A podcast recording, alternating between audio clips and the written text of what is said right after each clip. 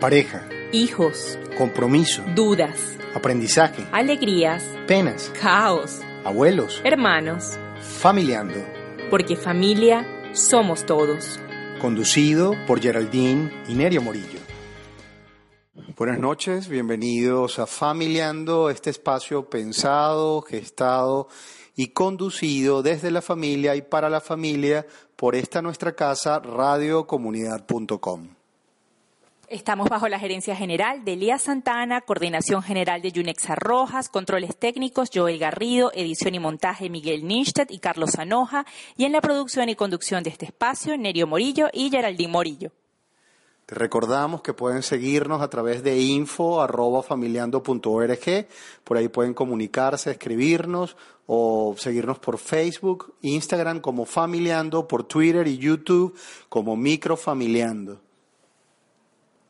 Y hoy tenemos un, pro- un programa muy especial. Estamos arrancando periodo vacacional y pues en las vacaciones uno siempre piensa en actividades alternativas, en otras experiencias distintas quizás a la cotidianidad más de orden académico, en los niños, en los adolescentes o laboral, en campamentos, en experiencias diversas.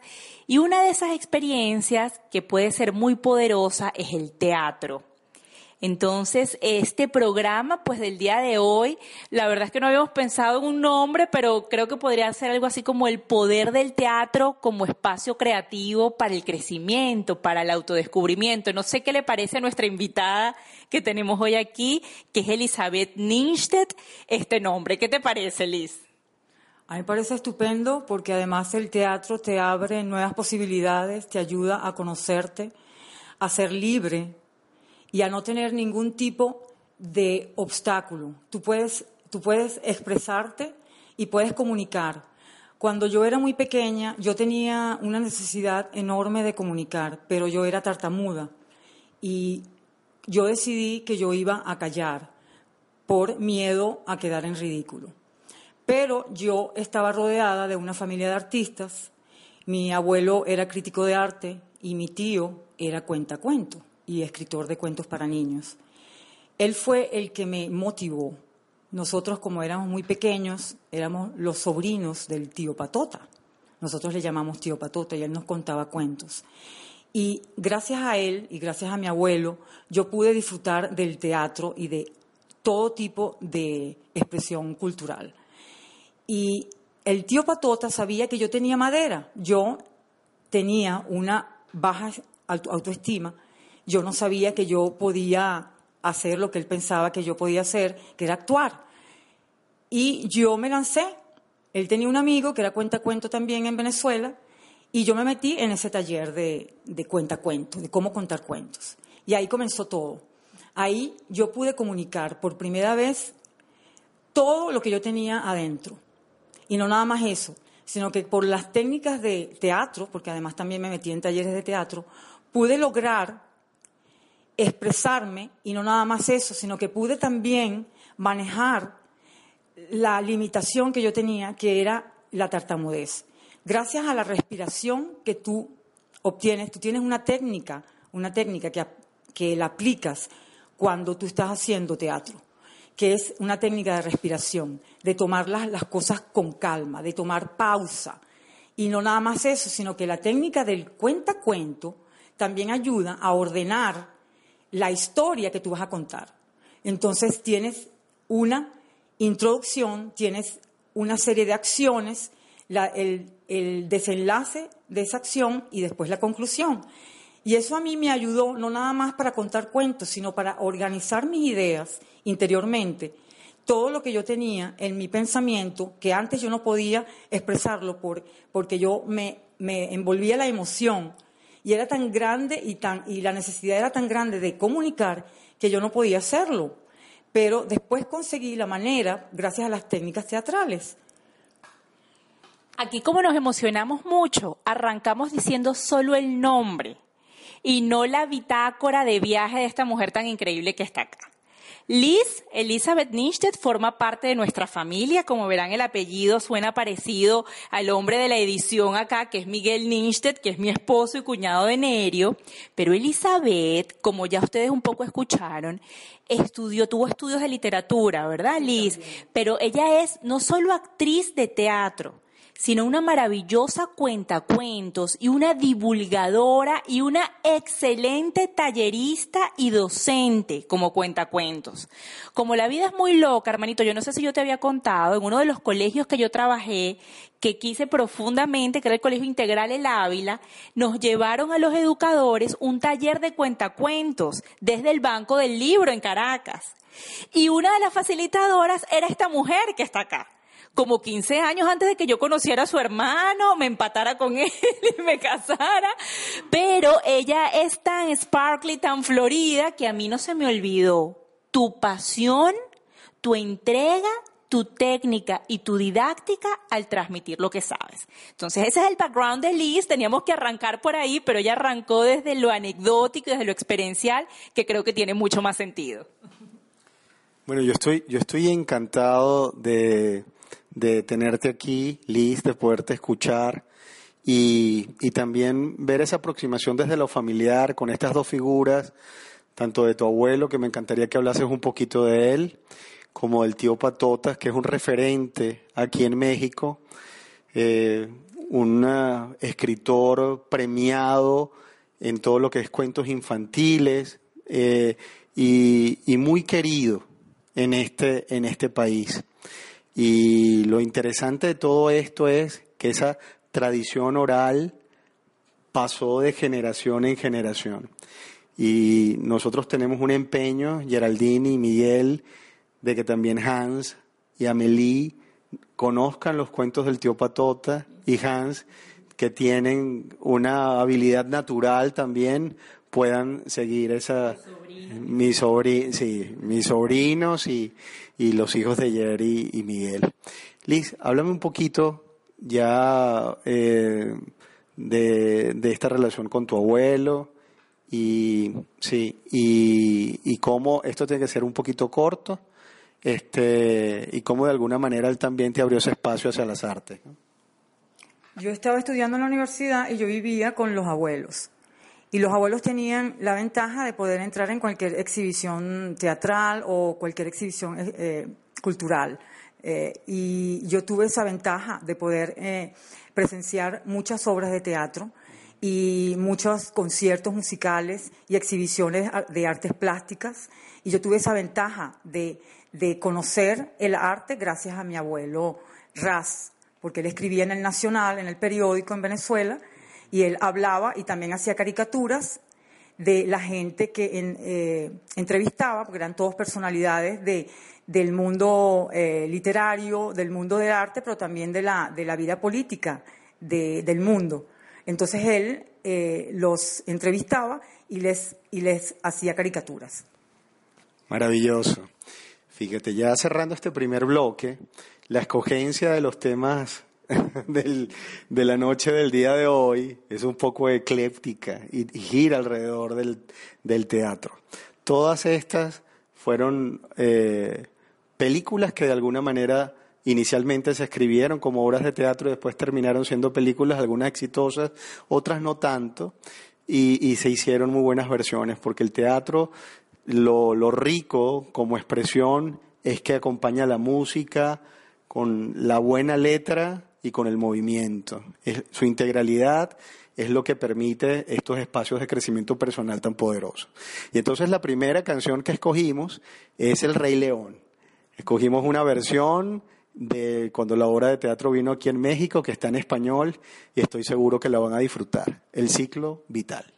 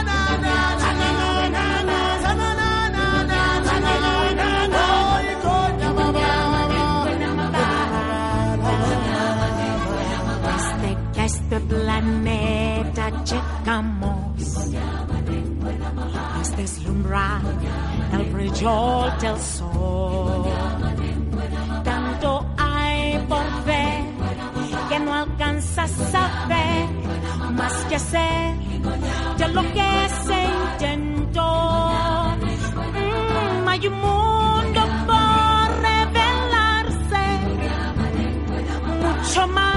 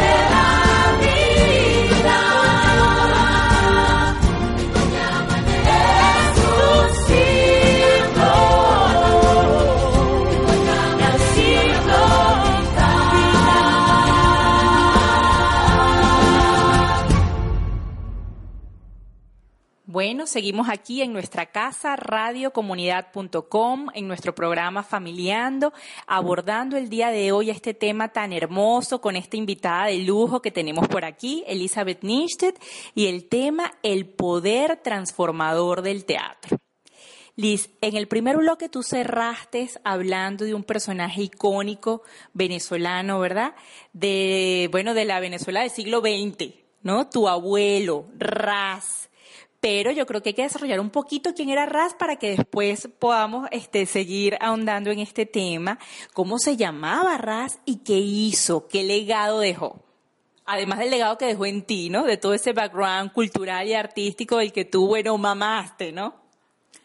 Bueno, mi abuelo, Eduardo Robles Piquer, él nació en España y cuando tenía 28 años, junto con mi abuela, que tenía 21, se tuvieron que exiliar de España con mi mamá de ocho meses de edad, porque Franco estaba en ese momento eh, cerca de tomar eh, España y de crear una dictadura. Y para que no lo fusilaran, tuvo, tuvieron que exiliarse a México. Y por eso es que llegaron a México. Y en México él comenzó como arquitecto a trabajar sus creaciones porque él trabajaba además con plantas, porque él era arquitecto paisajista. Pero no nada más eso, sino que él, él era artista. Él, era, él, se, él se convirtió en caricaturista y comenzó a escribir artículos sobre arte y sobre personajes que tenían que ver con el arte y con la vida política del mundo. Y comenzó a escribir para eh, los periódicos en, México y gracias a eso él se dio a conocer. Y su hijo, el, tío Patota, que es Eduardo Robles Boza, también heredó esa vena artística. Y cuando él era muy pequeño, a los siete años, él comenzó a escribir cuentos, que los corregía mi mamá, porque mi mamá era la mayor de todos ellos, de cinco. Y él, mi tío, el tío Patota, se sacaba todo lo que él tenía en el bolsillo y, e inventaba historias con cada uno de esos elementos, como una pelota, y le llamaba la Carlota la pelota. O tenía un clavo y un tornillo, y e inventaba una historia con ese clavo y ese tornillo. O un lápiz que se le rompía la punta porque lo que quería hacer era un poeta y le obligaban a escribir números. Eran esas historias. Entonces mi hermano, Miguel, que tenía siete años en esa época, recibió una carta de mi, de mi tío, pero no nada más dedicada a él, sino que dedicada a toda la familia. Y le comentaba eh, a mi querido sobrino Miguel, le mando un saludo, pero nada más era eso, le mandaba un saludo. Y mi hermano de siete años le escribió una carta y le dijo, yo quiero que tú me escribas una cartita para mí solito. Lo que hizo el tío Patota fue escribirle su primer cuento, que fue la cartita que viajó en jet, que era una carta que fue por todo el mundo en jet. Mira, nos pasaríamos horas escuchando todo este entramado familiar tan creativo y amoroso, Liz. ¿Sí? ¿De dónde, de dónde deviene esa decisión tuya de conectarte justamente con el teatro y esa, esa vena artística natural, por supuesto? Y, y lo más lindo es que es eso, es un rollo de familia, ¿no? Y, y, y, de, ese buen rollo eh, no escapaste para, para poderte conectar. Cuéntame un poco, Liz, eh, cómo fue e, esa primera aproximación al teatro, si fue una obra que viste o fue alguna obra en particular que leíste y te llamó a hacer, ¿cómo, cómo fue ese, ese primer contacto? El primer contacto fue una obra de un grupo que se llamaba Altof, que significaba Altos de Santa Fe, que es un pueblo que queda en Cumaná. Y el director de ese grupo se llama Juan Carlos de Petre, fue un argentino que fue, que es todavía un actor y que se convirtió en el director del Teatro Altof. Ese grupo se mudó para Caracas. Yo estaba viviendo en esa época en Caracas, Venezuela, y estaba buscando, buscando nuevas maneras de expresarse, porque yo ya tenía una técnica, que era la técnica de expresarse a través del cuento, pero también quería ir más allá. Quería comunicarme no solamente a los niños, sino quería comunicarme con los adultos. Y no nada más eso, sino que tenía, tenía la necesidad de, de cambiar, de transformarme. Y quería además comunicar lo que yo estaba aprendiendo. Y la experiencia que yo tuve cuando yo vi la obra de teatro fue tan inmensa que yo sentía no nada más lo que ellos estaban diciendo y, y no nada más era la voz la que entraba en mi alma, sino que era el cuerpo, era el todo. Ellos me estaban mostrando una manera diferente de hacer teatro, porque eh, no era el teatro que yo vi con mis abuelos, era otro tipo de teatro, era un teatro de esencial, era un teatro que mostraba el ser y que el ser podía transmitir la esencia a través de- del arte y que todas las, las experiencias que tú tienes en la vida pueden transformarte y pueden transformar a otros. Entonces yo dije, yo tengo que meterme en ese grupo. Entonces hablé con uno de los actores que yo conocía y le dije, yo tengo que entrar en uno de esos talleres porque yo quiero experimentar lo que ustedes han mostrado. Y él me dijo, sí, hay unos talleres que van a comenzar y así fue. Yo comencé los talleres y me di cuenta de que algo pasó en mí que yo no era la misma. ¿Por qué? Porque entré en lo desconocido, entré en, en que hubo una transformación en mí que se iba dando. Maravilloso este inicio, ¿no? Ese impacto, ¿no? Que, que causó en ti esa obra y el, y el giro, como de alguna manera, tú lo, definiste como esencial, ¿no? Pero para esa época era algo como experimental, ¿no? En la forma, en la propuesta teatral que, que te marcó y que sobre la cual vamos a hablar ahorita. Bueno, fíjense, aquí siguiendo esta onda eh, de iluminación artística, bueno, vamos a conectar con, con una portada de disco que cada vez que yo abría el área donde estaban los long play en mi casa, me conseguía con este disco de 1975 de Jesucristo Superstar. Esta versión eh, maravillosa de este musical del 75, quien es- estaba era Camilo VI en aquella época y Ángela Carrasco. Imagínense eso. Y entonces, bueno, tomé, recordando un poco esa, recordando un poco esa eh, carátula de disco, tomé eh, esta canción que es muy linda, que es Yo no sé cómo amarlo, que le can- la cantaba María Magdalena a, a Jesucristo. La versión es de Ángela Carrasco y es Jesucristo Superstar del 75. Disfrutémosla, pues. Basta ya de angustias, deja los problemas, olvida las penas. Yo sé que nada va a pasar, todo estará Esta noche debo descansar, pues el mundo sin mí seguirá. Duerme bien, duerme bien, con el sueño podrás olvidar.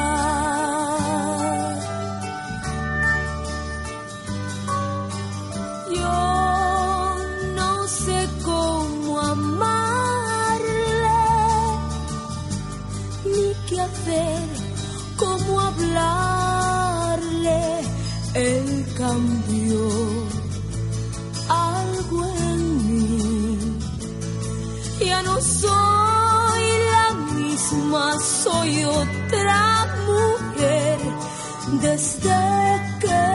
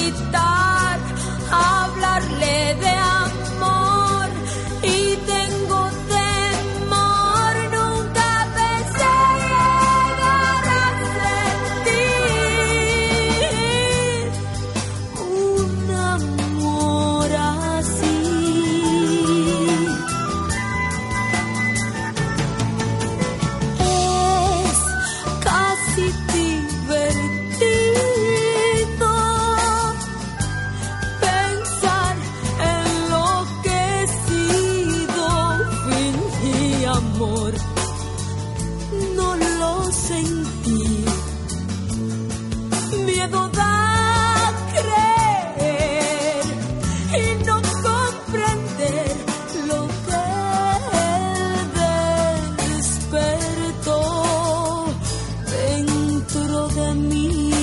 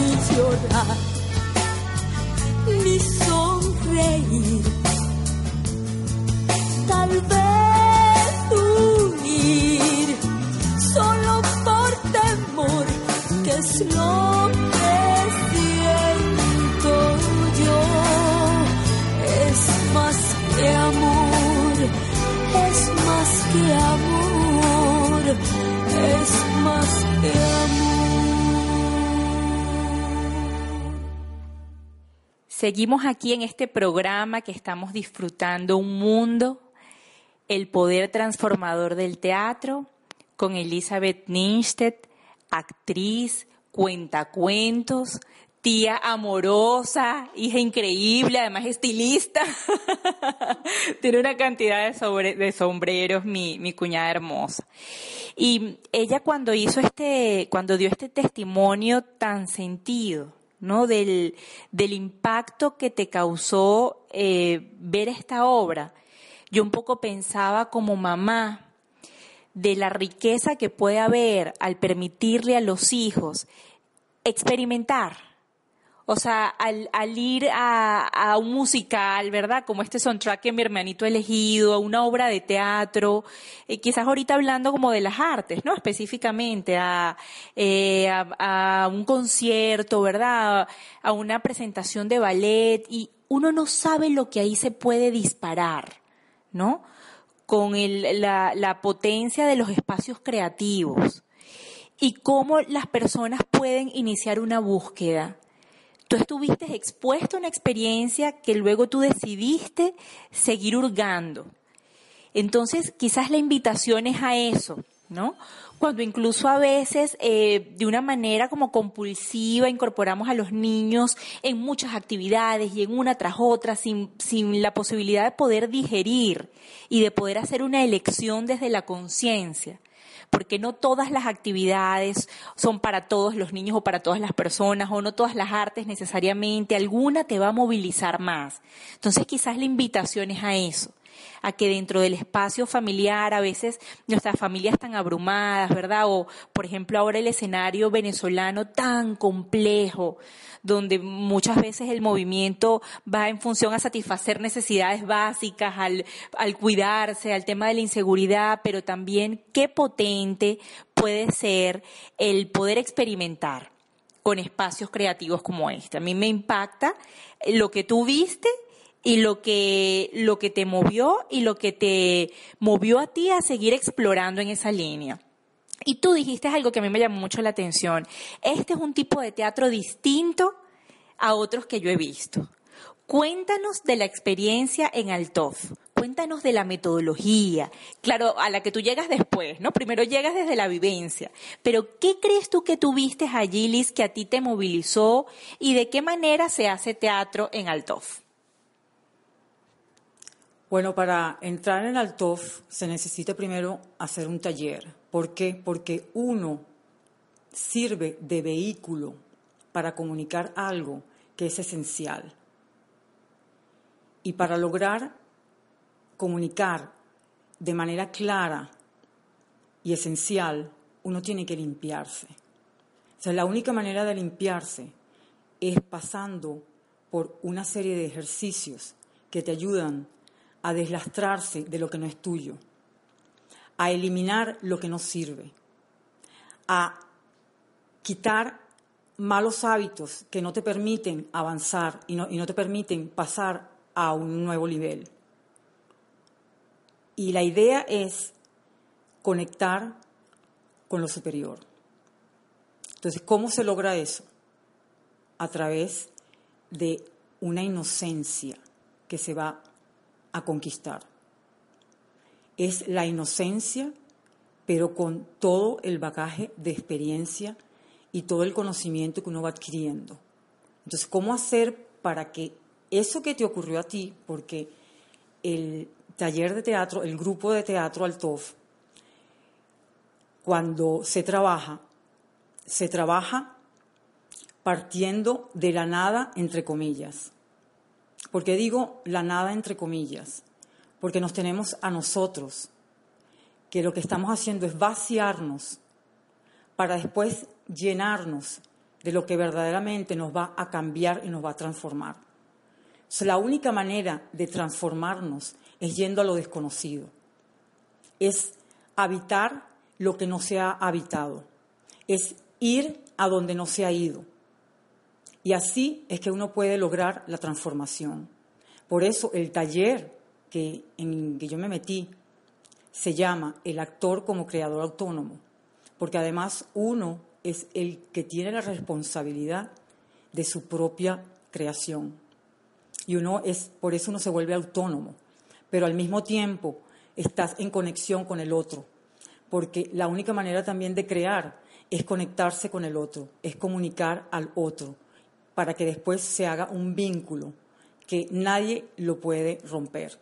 Y nosotros hacíamos ese taller de teatro y hacíamos esas obras de teatro partiendo de la nada, pero la nada llega a ser un todo, porque la idea es que uno se concentre, que llegues al centro de tu, de tu corazón y puedas tocar tu alma y puedas después comunicar y transformar el alma de otros, transmitiendo lo que tú estás, tú estás eh, mostrando en la obra de teatro. Wow, Liz, te escucho y, y- y todo se me, se me hace tan congruente, ¿no? Porque es un ejercicio prácticamente perfecto en función a, a, lo que de alguna manera describes, ¿no? Es un ejercicio de crecimiento personal que involucra, en este caso, un, modelaje desde lo artístico, ¿no? donde la, música, el movimiento, la expresión, la literatura también entran a formar parte de, un, de una estructura que por lo que te, entiendo y te escucho, eh, avanza justamente desde el quitarle peso a lo que no te ayuda, en este caso, a, crecer eh, como persona y, y darle valor o mostrar, en este caso, los elementos que te pueden eh, conectar con, con el arte o a través del arte poder expresarte como, como un ser humano abierto a experimentar cosas nuevas, que es algo fabuloso. Y te escucho y, y- creo que todos nuestros radioescuchas también se pudieran estar haciendo la pregunta de cuán necesario es el poder vivir una experiencia a temprana edad que nos abra caminos como este, ¿no? Bueno, ya en este tercer bloque y, y siguiendo esta, esta pauta musical que fijamos con, con películas que después se convirtieron en musicales, pero que inicialmente eran obras de teatro y que después terminaron siéndolo. Eh, oye, me estaba debatiendo, hermana y Liz, entre dos musicales que a mí me marcaron en los 80. Uno que fue Gris, Vaselina, eh, y el otro fue una película eh, que fue, le fue muy mal en taquilla, que fue Sanadú, pero que tiene conmigo una conexión sentimental porque a mí me encantó y nunca entendí por qué le fue tan, tan mal en taquilla. Que, creo que era muy, algo experimental eh, para, para esa época y en ella actuaba hasta Gene Kelly. De esta película, Sanadú, que después creo que en el 2008, 2009 se convirtió en musical y lo que no hizo en taquilla de cine, lo hizo en taquilla de teatro porque se ganó un Tony. Vamos a tomar un fragmento del soundtrack de la película con Olivia Newton-John y John Cliff Richard, esta canción tan linda que se llama Sonny.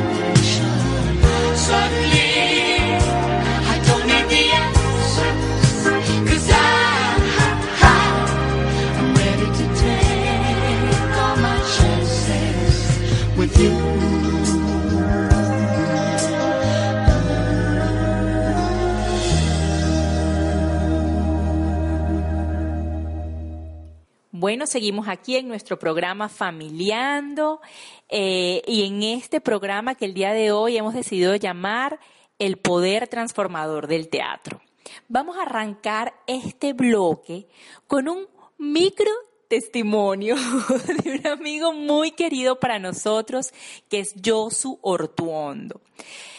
Josu ha experimentado con el teatro como actor, como director, como escritor, y le pedimos que nos contara un poquito de su vivencia. Y bueno, él fue muy obediente y nos contó un poquito. Aquí les dejamos el testimonio de Josu para que lo disfruten. Hace un par de años eh, surgió una necesidad de cambio en mí, eh, una necesidad de descubrir un poco más eh, mis herramientas, cómo podía utilizarlas, eh, de profundizar un poco más en el autoconocimiento, de conocerme más a mí y conocer al otro, a los demás, de extender un poco más mis límites relacionales.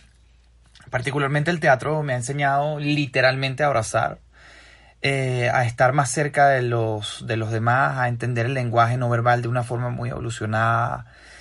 He aprendido a ser mucho más kinestésico cuando debo serlo, a entender cuando no debo serlo, a crear, a, ser más feliz comunicándome de forma efectiva eh, y, y cercana con la gente de- del teatro, con el público también.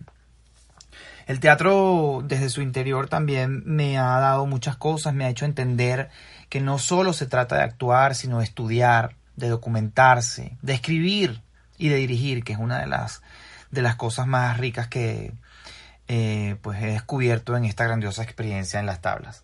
Bueno, después de escuchar este testimonial de Josu, queríamos también de alguna manera hablar un poco sobre este personaje, ¿no? Josu dirigió Noche de Bodas de Javier Pino y se ganó un premio, un premio Micronobel de Venezuela en 2017.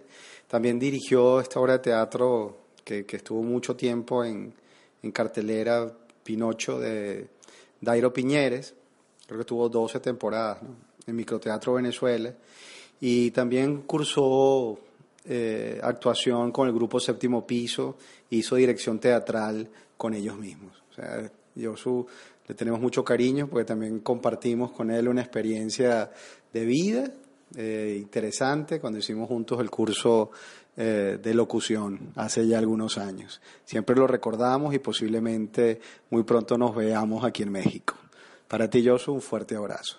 Bueno, siguiendo con Liz y con lo que veníamos conversando hace, hace un rato, Liz, eh, siguiendo esta misma línea de, de Josu, me, encantaría que, que, nos contaras un poquito sobre es- estos elementos transformadores eh, que representaron para ti el, entrar en esta compañía de teatro, cómo fuiste tú de alguna manera registrando eh, eh, esa eh, seguridad que de alguna manera llegó a ti, esta forma de expresarte mucho más libre, ¿cómo fue un poco ese proceso? Compártelo con nosotros. Bueno, lo primero que yo descubrí fue la sorpresa, porque yo misma me sorprendía de, de la habilidad que tenía de expresar y de comunicar, cosa que cuando era pequeña para mí era imposible.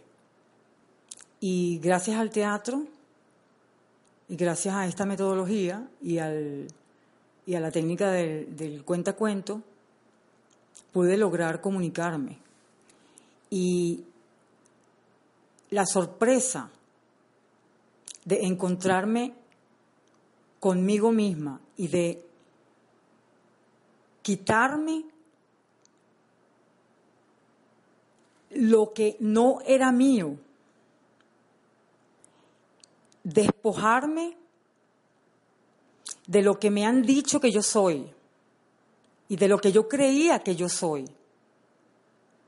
El darme cuenta de que uno puede crearse cada día y que uno puede cambiar.